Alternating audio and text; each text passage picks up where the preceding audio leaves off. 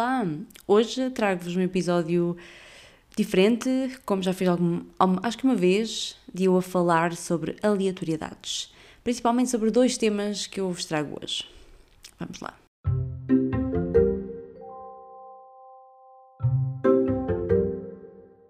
Então, tenho duas coisas para falar com vocês que estava a pensar até fazer em dois episódios separados, mas depois pensei, vou juntá-los porque eu não tenho assim tanto para dizer sobre cada um uh, e venho aqui só mais partilhar a minha, minha opinião sobre eles.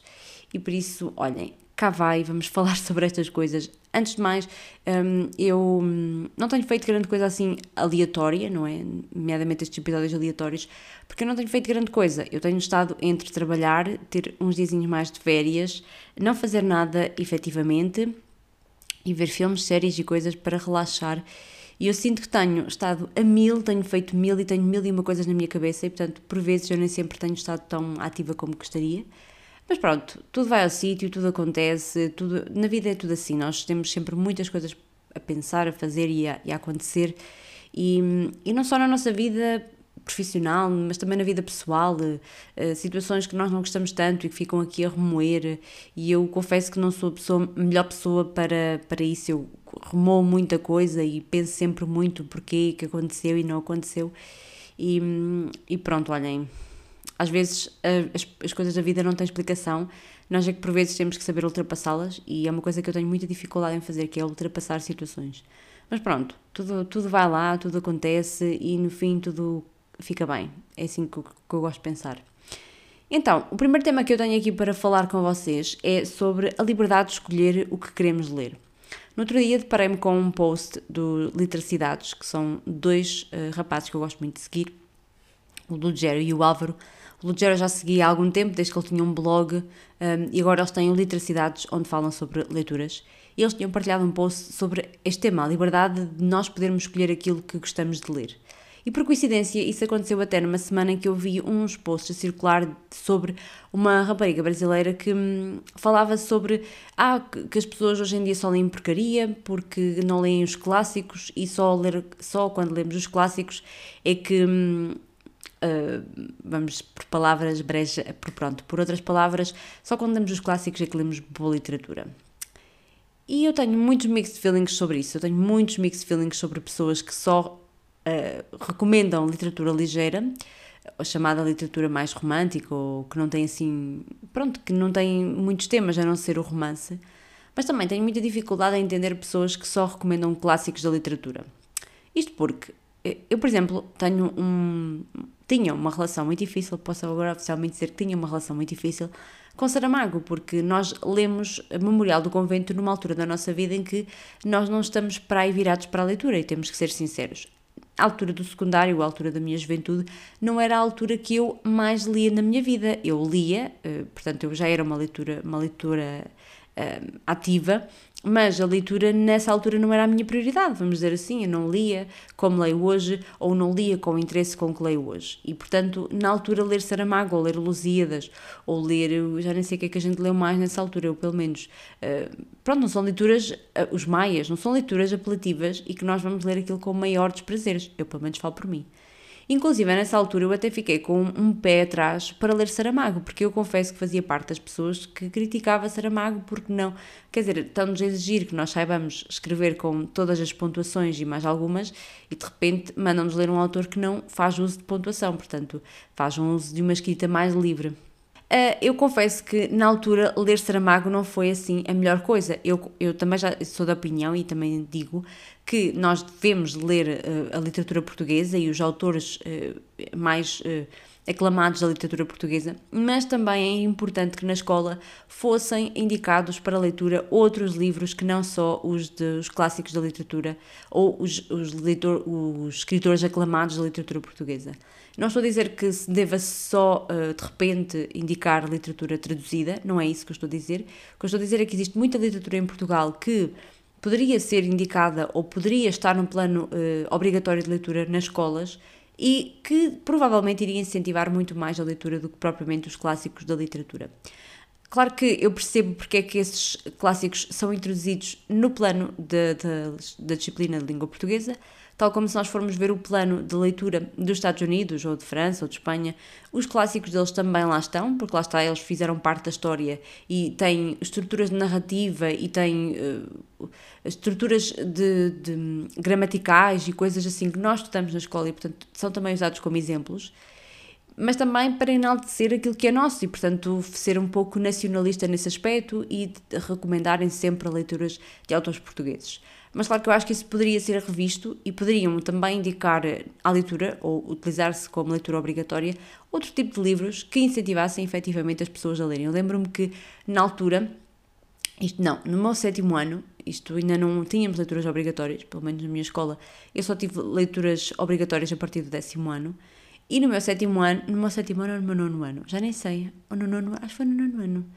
Eu sei que um, convidaram-me para ir à escola a autora Maria Teresa Maia Gonçalves, Gonzalez, acho que é assim, que é a autora então de A Lua de Joana, e na altura também li o Dietas e Borbulhas. E eu lembro-me que na altura eu já tinha lido A Lua de Joana, portanto a Lua de Joana já fazia parte do meu imaginário enquanto leitora, Uh, e foi também por causa da Lua de Joana que eu li. Uh, a minha mãe comprou-me o Guarda da Praia, que eu nunca cheguei a ler. Uh, não sei bem porque acho que lia 10 páginas e deixava o livro de lado. Mas comprou-me também o Dietas e Borbulhas, que eu acabei por ler e gostar muito.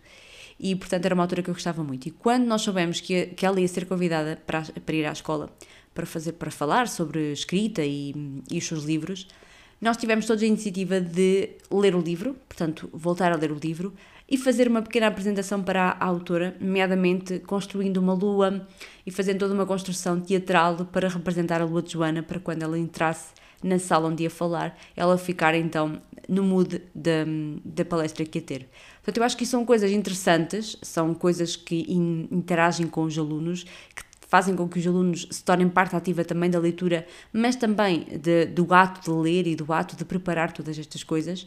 E acho que é muito interessante porque lá está, convidaram uma escritora, os alunos de ler e depois fazer uma pequena apresentação para, para a professora. Para a professora, não, para a escritora. E portanto, eu acho que um, não deveria ser só uh, um, recomendada literatura clássica ou literatura de autores aclamados, mas também literatura mais acessível, e não estou a dizer acessível do ponto de vista pronto, que é a literatura mais light, estou a dizer acessível no ponto de vista da acessibilidade da leitura, ou seja, de forma de não ser uma escrita tão difícil que vá colocar o entrave aos jovens, que vão dizer logo à partida não quero ler nada disto porque isso é muito uma seca. Há literatura portuguesa de autores portugueses que é muito interessante e que vale muito a pena ser lida e que eu acho que está a passar ao lado de toda uma geração uh, que poderia estar a ser incentivada a ler na escola e não está. Isso também, claro, parte do pressuposto de que a leitura nos é incentivada desde o início da escola, não é? Desde a primária e por aí em diante, o que pelo menos na minha altura não acontecia. Todos os pequenos apontamentos que eu tive de literatura na escola foram por iniciativa própria, não é? Ou minha ou do nosso grupo, ou de algumas disciplinas específicas que depois se incentivavam à leitura de determinado livro. Nunca foi algo imposto pela escola ou que nos fosse sugerido pela maioria dos, dos professores, ou pelo menos da, do professor de português. Portanto, acho que é uma falha do nosso currículo de língua portuguesa, não ser, ou pelo menos, ou até, se calhar, deixar de ser na língua portuguesa e criar-se uma, uma disciplina à parte que nos incentive também a ler e que faça parte dessa disciplina uh, o incentivo à leitura e o incentivo à escrita também, que é muito, muito importante que nós tenhamos esse também pela escrita. E por isso, quando surgiu este post da liberdade daquilo que nós gostamos de ler e daquela rapariga que disse que só quando nós lemos os clássicos é que nós vamos ser melhores uh, entendedores de literatura, eu achei isso tão ridículo, não é? Porque não é por eu ler um clássico da literatura e a pessoa que está ao meu lado ler um, uma literatura de cordela, nem sei se isso existe, que vai ser melhor ou pior pessoa que eu ou vai ser melhor ou pior leitura que eu. Isso está completamente descabido. Todos nós vamos ter um estilo de leitura, não é? Todos nós vamos gostar de um determinado tipo de escrita e um determinado tipo de histórias.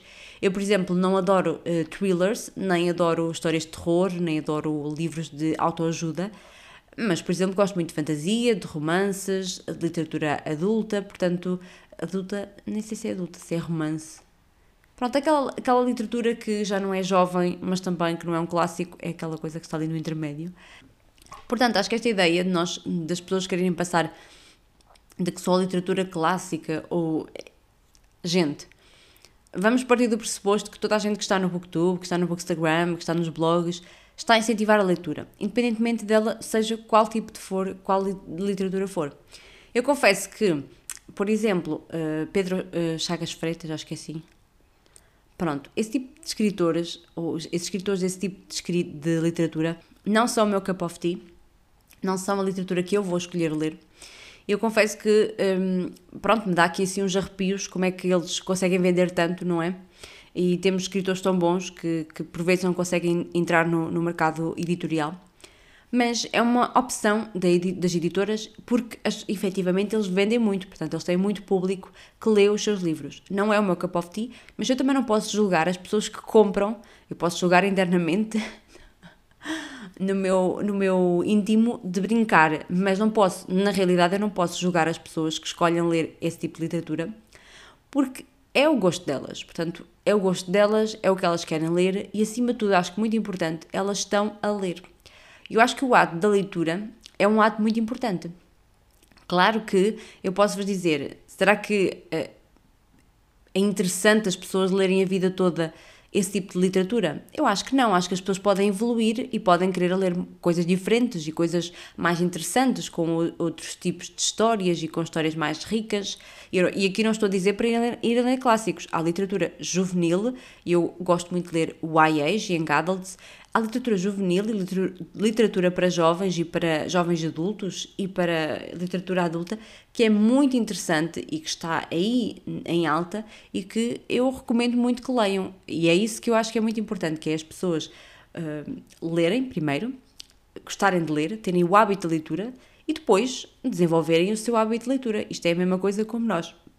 Nós eh, começamos a estudar um determinado tipo de assunto, não é? Gostamos muito de determinado tipo de assunto e vamos querer aprofundar muito mais o nosso estudo, vamos querer saber muito mais, não vamos querer ficar pela superfície. E eu acho que é isso que, que, que, eu, que eu incentivo, que é as pessoas têm que procurar o seu estilo de leitura, de leitura tornar-se leitores ávidos, voltar a ler e depois começar a desenvolver o seu caminho de leitura e escolher outro tipo de literaturas e aventurar-se. E por vezes as pessoas até vão encontrar outros livros que gostam bastante e que, à partida, não eram livros que elas achavam que iam gostar. Portanto, acho que mais do que estarmos a criticar quem lê, devemos incentivar as pessoas a ler e depois, claro, incentivá-las a aventurarem-se nos vários estilos de leitura.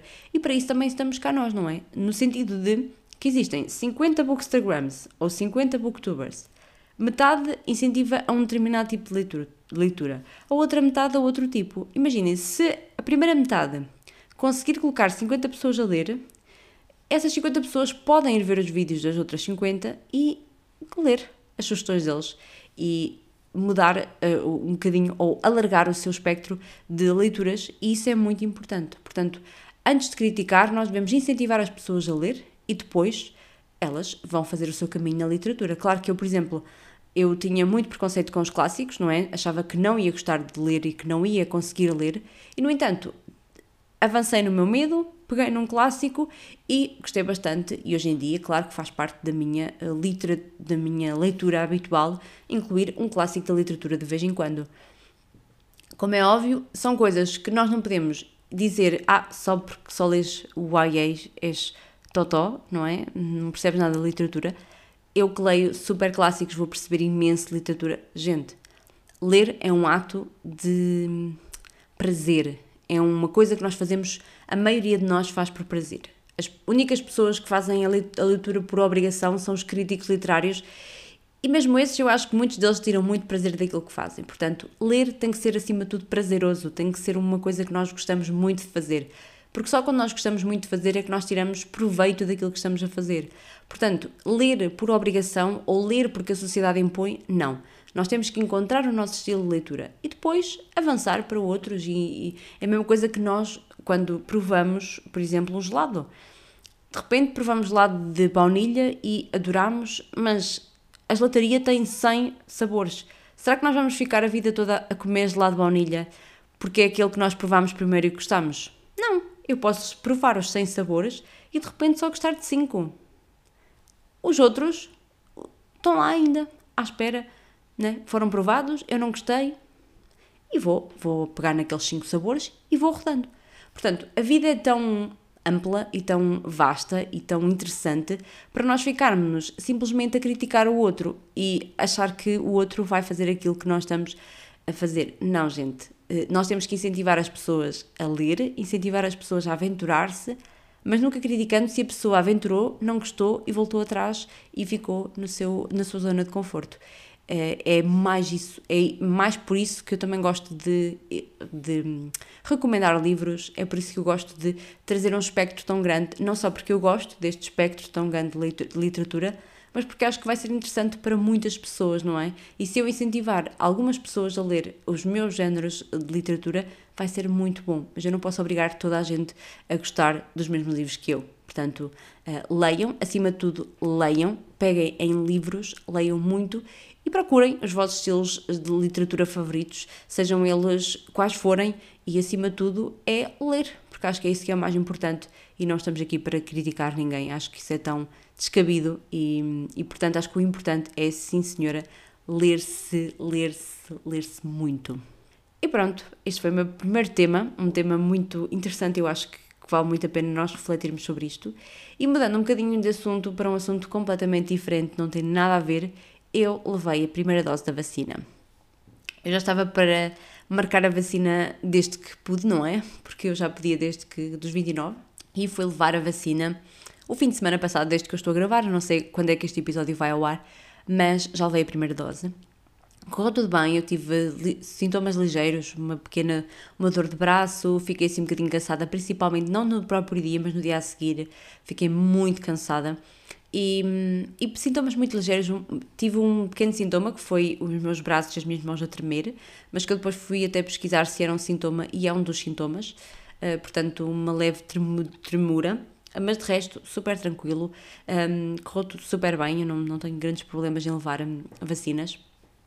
E, e quis também comentar, porque acho que é um ato tão importante este da vacinação, Acho que é estarmos a viver um, um, momento tão diferente na nossa vida. Eu nunca pensei na minha vida passar por uma, por uma pandemia, por uma quarentena, por ter que usar máscara. Eh, eu até no outro dia estava a comentar, eu brincava muito com os chineses que vinham passear eh, para aqui, para Lisboa, de máscara na cara, e de repente nós temos que fazer disso um modo de vida diário, ou seja, sair e pôr a máscara para entrar em qualquer lugar, ir trabalhar e estar o dia todo de máscara. Portanto, eu nunca pensei na minha vida viver algo deste género. E, portanto, não questiono quando nos colocam medidas, não questiono quando. Eu posso criticar e posso brincar e posso gozar, mas na realidade eu não questiono o porquê de nós termos determinadas medidas ou porque é que abrimos e fechamos. Eu acho que o mais importante é nós querermos que isto tudo acabe e queremos que isto tudo passe. E um dos passos essenciais para que tudo isto acabe é, sem sombra de dúvidas, a vacina não só porque nos protege a nós, mas também porque protege essencialmente os outros que estão à nossa volta, nomeadamente de nós apanharmos o vírus e ele não ser tão, um, tão importante, não é tão massacrante para nós enquanto doença. E também porque nos previne de ter, lá está, os efeitos tão adversos da, da doença. E, e, tal como outras vacinas que nós já tivemos no nosso planeta, não é?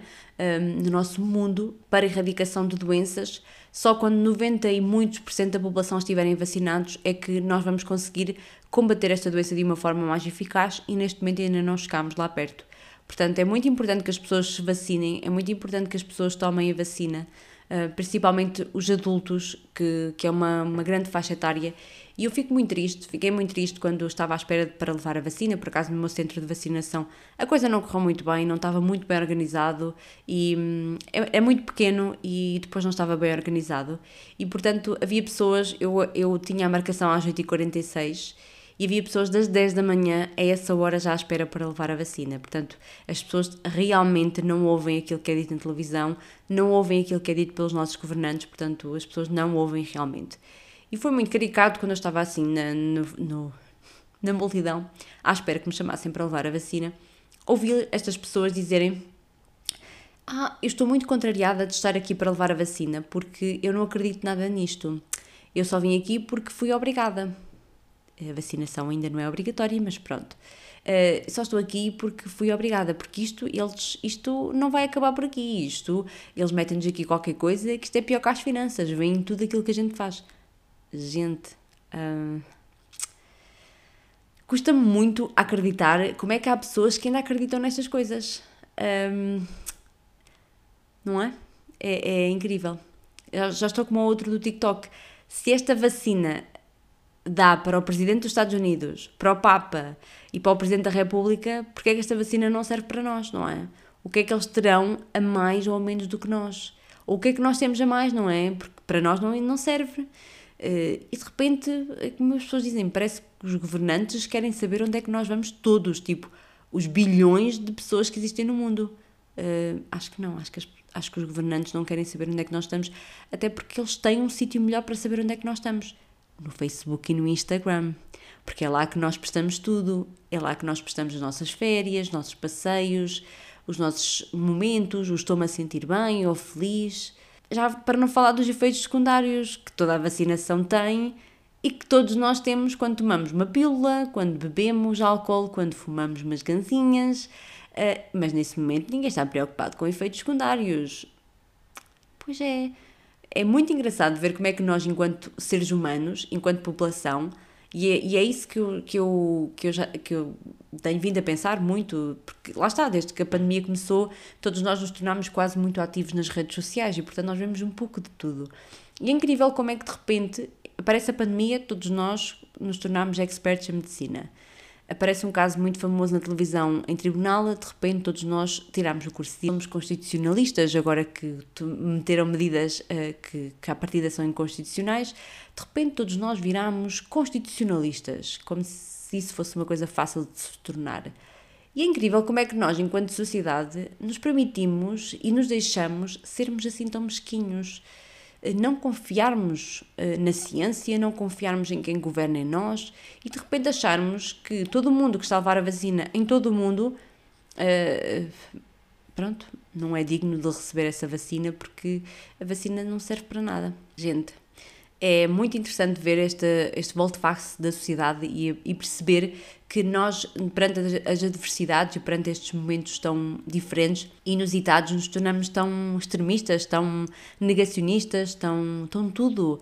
Eh, de repente nós somos tudo, temos todos os defeitos. Eh, não sei. Fiquei muito feliz de ver muitos jovens na fila para se vacinarem muitos jovens mesmo. Neste momento, eu acredito que quem for se vacinar irá haver muito mais homens do que mulheres a serem vacinadas. Eu, pelo menos para a primeira dose, no, quando eu fui, era uma média de 5 rapazes para uma rapariga, porque existem mais doses da Johnson neste momento, que é a que eles estão a tomar, e a Johnson não pode ser dada a mulheres em Portugal, assim, em idade fértil. E fiquei mesmo muito feliz de ver tantos jovens, não é? Porque parece, de repente, parecia na televisão que os jovens não se queriam vacinar e fizeram campanhas com jogadores de futebol, quando na realidade todos os jovens eu acho que se querem vacinar, porque toda a gente está farta disto e toda a gente quer é não ter que andar a fazer testes, porque visto que só com a vacina já, já chega, não é? Para entrar nos sítios e para, para ir a todo lado, eu acho que o meio dos jovens vai querer a vacina, mas querem se vacinar. Fiquei muito feliz porque, acima de tudo, eu acho que os jovens são o futuro, não é? E, e mais importante do que termos montes de negacionistas, é importante termos jovens que acreditam e que querem um futuro melhor. Portanto, é, é, tal como, por exemplo, e agora mudando um bocadinho aqui também de assunto, tal como, por exemplo, as alterações climáticas ou uh, uh, as medidas que os governos adotam para travar essas alterações climáticas. Uh, para quem não sabe, está um bocadinho perdido no mundo. Portugal implementou este o mês passado, em julho, a nova lei sobre os plásticos. Portanto, neste momento todas as lojas têm que vender sacos de plástico, não podem dar, e, e portanto, todo, e também no, nos restaurantes e por aí fora, se nós quisermos levar o nosso takeaway, ou levamos as taças de casa ou temos que pagar as taças do próprio restaurante. Portanto, são medidas, são pequenas medidas que os governos têm que tomar para que se comece a fazer momento. Eu tenho uma colega de trabalho que a meio de conversa, uh, estávamos a falar sobre papel e sobre um, reciclagem, essas coisas todas, e ela veio à conversa com um, a história de que tinha ido comprar bacalhau e que lhe tinham dado um saquinho de papel muito pequenino e que ela perguntou à senhora se trazia o bacalhau na mão ou se cabia naquele saco. Uh, do género, não tem um saquinho maior para me dar de plástico? E eu disse, mas é assim mesmo. Uh, as, as coisas evoluem, nós temos que começar a levar os saquinhos de casa e temos que começar a reutilizar os saquinhos que nos dão. Então ela começou a, a dizer que íamos voltar todos ao antigamente, mas ao antigamente ela já estava a, a, dizer antigamente de, de não termos nada. E eu acho que não é isso que a maioria das pessoas tem que pensar. Nós temos que pensar que evoluímos, stress, não é? Por exemplo, sobrava comida, comida antigamente, as pessoas não tinham onde a pôr e, portanto, agora tem um tupperware para a pôr e para guardar no frigorífico. Mas, como é óbvio, a ideia não é a gente comprar um Tupperware todas as semanas. A ideia é nós lavarmos o Tupperware e usá-lo até ele se partir ou estragar. Né? A ideia é que nós não voltemos ao antigamente, mas que aprendamos com algumas das coisas que se faziam antigamente, nomeadamente na reutilização, no, no, no, do, no não haver desperdício, principalmente o desperdício alimentar, e portanto as pessoas, e, eu, e isso eu vejo muito, eu já falei disso muitas vezes, neste gap geracional que existe uh, entre as pessoas mais velhas e as pessoas mais novas. E existe uma grande faixa etária aqui no meio que, não sei, parece que está nula. E de repente eu deparo-me, por exemplo, no meu local de trabalho, com pessoas muito mais velhas e que têm ideias da vida e do mundo completamente diferentes das nossas. Mas completamente diferentes no sentido de, para eles, tudo tem que continuar como eles conheceram e como eles evoluíram, e nós já queremos fazer um bocadinho diferente com o mundo. Uh, por, por, exemplo, quando acabaram, uh, ainda antes de acabarem com os sacos de plástico no, nos supermercados, eu já levava meu saquinho reutilizável, portanto, para trazer as compras, e mesmo antes, uh, quer dizer, a parte do saquinho das compras, eu, eu, desde nova, como já disse, os meus pais iam ao Lidl e não levavam sacos, eles traziam as compras no próprio carrinho e metiam na mala do carro e, e traziam para casa e não compravam sacos. Mas, uh, e portanto eu já, desde aí que já aprendi a, a utilizar saco reutilizável. O que eu estava a querer dizer é que já antes de, se, de ser esta obrigatoriedade e, de, e apesar dos sacos de, de plástico na fruta não, não serem vendidos, eu, quando começou esta onda toda de, de desperdício zero e por aí fora, eu comprei uns saquinhos reutilizáveis de fruta no Lidl, que são super baratinhos e que nós conseguimos reutilizar, muitas vezes conseguimos lavar também para eles estarem sempre frescos e poupamos imensos sacos de plástico no supermercado, porque trazemos as frutas num saquinho na mesma, que, que é não é? seco, portanto não, não estraga nada a fruta, e conseguimos trazer a mesma fruta sem estar a utilizar um saco de plástico que muitas das vezes chegava à casa e era colocado então no lixo, portanto nem sequer era reutilizado em casa. Eu por mim falo, eu não, nunca utilizei, não, raramente utilizava esses sacos e portanto desde que tenho os sacos reutilizáveis para mim é muito bom porque eu acabo por um, pronto, reutilizar esses sacos de, de pano e não ter que estar a trazer sempre, claro que uma vez ou outra, não é quando eu me esqueço dos sacos ou quando eu vou às compras sem estar a contar com os sacos, como é óbvio, eu tenho que fazer uma gestão de, da utilização de, de plástico. Mas é uma coisa que eu tenho vindo a. Um, a trabalhar em mim, não é?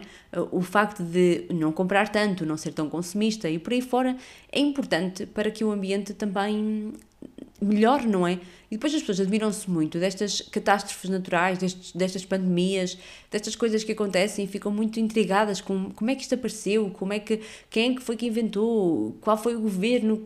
Gente, somos nós, nós próprios, nós seres humanos.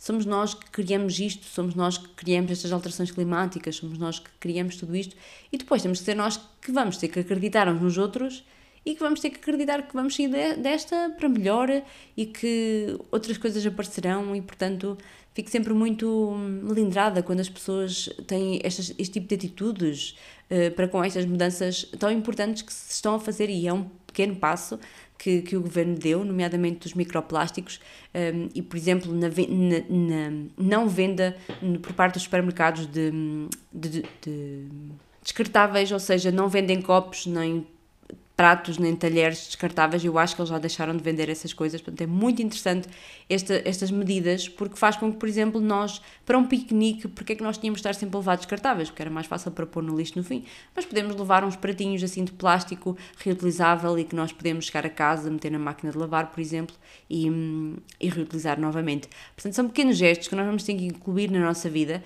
porque... Uh, e eu estava a ouvir um, um, podcast hoje de manhã, enquanto estava no trabalho, que eu gosto muito de ouvir.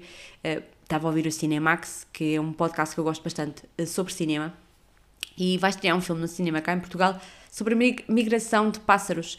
Que houve um homem um dia que percebeu que os pássaros não estavam a migrar da mesma forma e decidiu, através, uh, com um avião, guiar ou melhor, ele criou os gansos em casa uh, e, e, criou uma ligação com os gansos e depois com a avioneta dele encaminhou-os então para o local de migração. Uh, e, e, agora foi feito, recriaram esse momento através de filme. E foi muito interessante, de repente, uh, estar a ouvir o realizador falar sobre o filme e perceber que daqui a umas poucas décadas, ele disse 10, 20 anos, nós não ouvirmos pássaros a cantar na rua. E é tão assustador ouvirmos esse tipo de coisas. É tão assustador. E hoje, por incrível que pareça, hoje foi assim um dia meio libertador, porque houve outra coisa que mexeu também muito aqui comigo e que ainda está aqui a mexer comigo na minha cabeça, que é um, o facto de nós, quando comemos carne, estarmos a comer um animal que foi morto. E, e não sei porquê, hoje isso come muito, eu já sabia disso, né? Como é óbvio, para comermos um animal nós temos que matar primeiro. Mas hoje ao ouvir aquilo, ficou-me aqui na, na, memória que vocês não têm noção. E eu fiquei tão, tão uh, tocada com aquela frase do fica na nossa consciência estarmos a comer um animal morto, não é? Olharmos para o prato e termos. Ai, de repente aquilo tocou-me tanto que hum, é, é, definitivamente através destas pequenas frases e destes pequenos momentos que eu vou fazendo estas pequenas mudanças na minha vida e provavelmente a carne será uma das próximas mudanças na minha vida, eh, definitivo, porque hum, é realmente assim uma, um tópico que me tocou muito e cada vez me toca mais. E portanto, lá está, são estas pequenas mudanças que nós vamos ter que ir fazendo ao longo da vida e que não temos de ter medo de as fazer, nós temos que enfrentá-las e vamos ter que voltar a fazer certas coisas que provavelmente os nossos avós faziam, mas que não são erradas, que são se calhar até boas coisas, não é? São coisas interessantes até a nível de sustentabilidade e que nos podem ajudar num futuro muito próximo, porque eu acho que o que eles deviam também estar a pensar é na nossa geração para que nós possamos estar a pensar nas próximas gerações. Portanto, olhem, até ficou um, episódio bem grandinho. Eu aqui abordei alguns assuntos, não é? Porque não tinha, não tinha roteiro nenhum, tinha só aqui estes dois tópicos pensados e acho que abordei aqui algumas coisas interessantes e pronto, fico-me por aqui, porque já falei demais e também já está assim na hora de eu ir dormir, porque eu estou a gravar isto a horas indecentes. Espero que tenham gostado deste episódio, um grande beijinho e até ao próximo.